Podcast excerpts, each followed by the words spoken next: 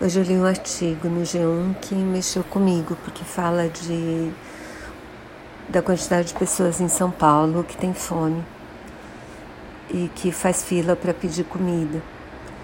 Então tem desde sem teto, gente que por um motivo ou outro não quer ir para albergue, os sem emprego, os entregadores de comida que ganham super pouco, então ganhar uma refeição faz muita diferença no orçamento do mês, né, os entregadores de coisas variadas aí.